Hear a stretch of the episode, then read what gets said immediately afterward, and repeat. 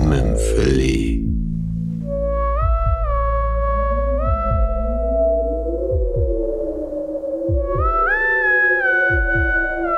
Mein kleiner Betrüger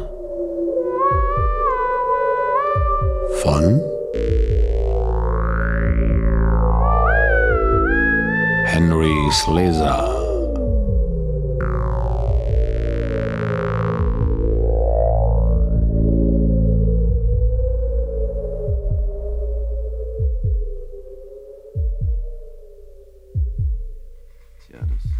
Rüber zur Unterschrift. Und, äh, das hier. Herein? Mr. Sanborn? Ja, bitte? Ich bin Stella Moffat, Freds Frau. Ja, bitte kommen Sie rein. Ich muss Sie sprechen, Mr. Sanborn. Ja, bitte? So etwas können Sie mit meinem Fred nicht machen, Mr. Sanborn. Auf keinen Fall. Ich verstehe nicht, was Sie wollen, Mrs. Moffat. Ich tue doch gar nichts. Fred hat alles selbst angestellt. Glauben Sie etwa, das wüsste ich nicht?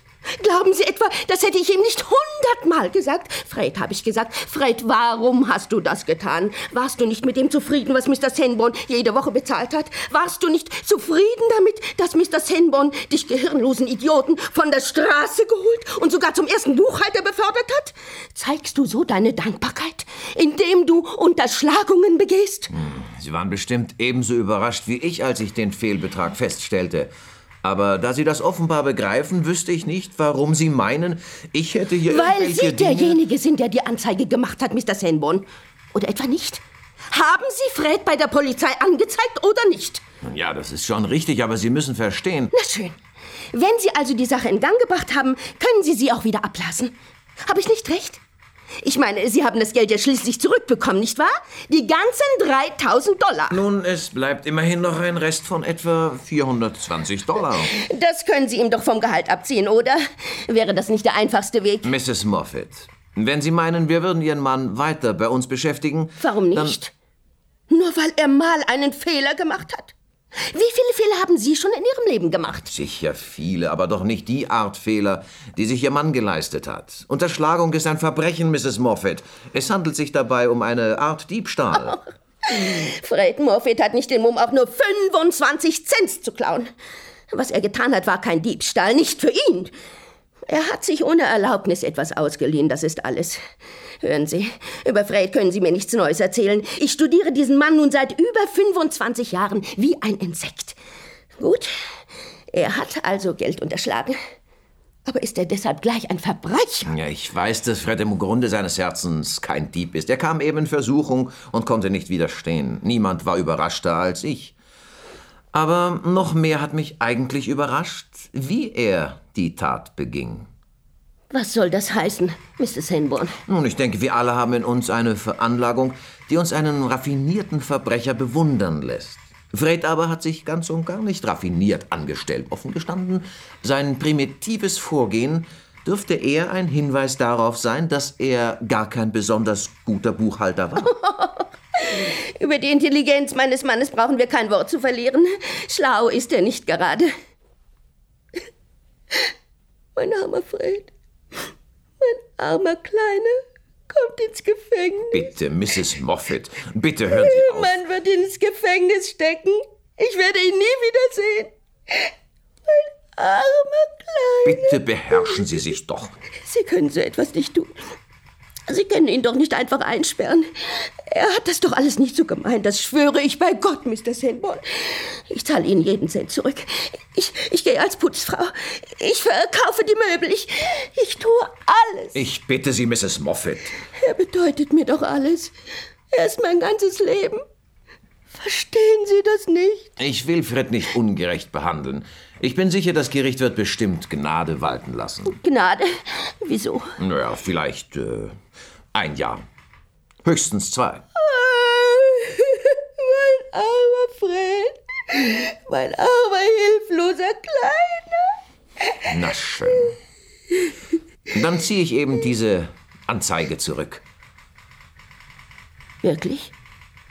Versprechen Sie mir das? Ja, der Schaden war ja wohl wirklich nicht so groß. Oh, Mr. Sanborn.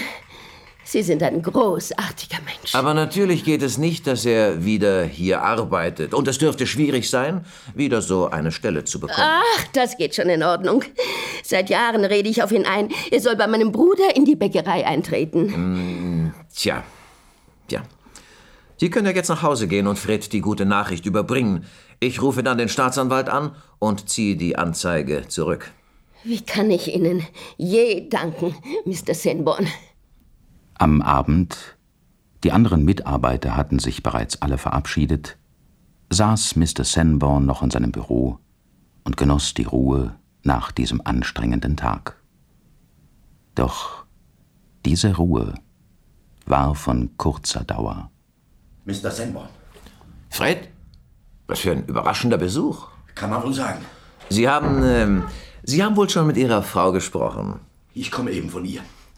Sie sagt, Sie ziehen die Anzeige zurück. Richtig. Sie brauchen nichts dazu zu sagen, Fred. Ich weiß genau, was Sie jetzt fühlen.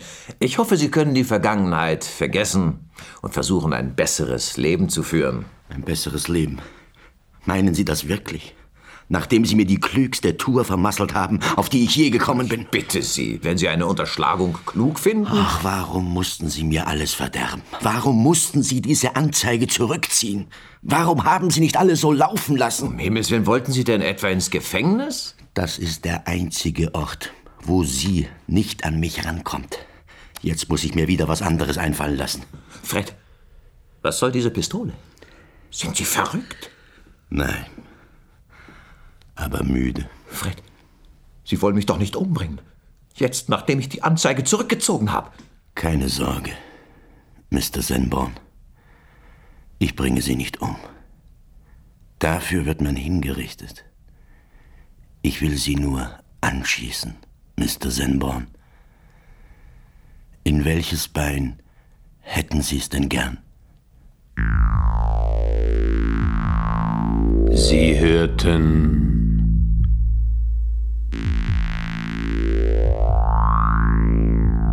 das Schreckmümpfeli.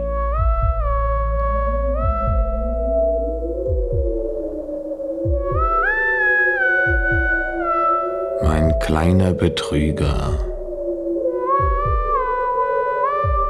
von Henry Slesar.